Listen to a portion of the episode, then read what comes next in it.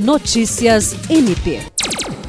O Ministério Público do Estado do Acre, por meio da Promotoria de Justiça de Plácido de Castro, promoveu reunião para discutir medidas de combate ao consumo de bebidas alcoólicas por crianças e adolescentes do município.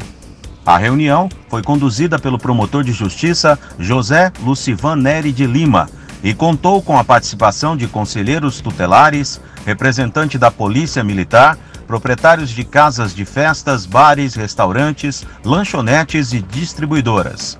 Durante o encontro, os donos de estabelecimentos receberam orientações a respeito do atendimento a menores e foram alertados sobre o artigo 243 do Estatuto da Criança e do Adolescente, ECA, que criminaliza vender, fornecer, servir, ministrar ou entregar ainda que gratuitamente, a criança ou a adolescente bebidas alcoólicas ou outros produtos cujos componentes possam causar dependência física ou psíquica. William Crespo, para a Agência de Notícias do Ministério Público do Estado do Acre.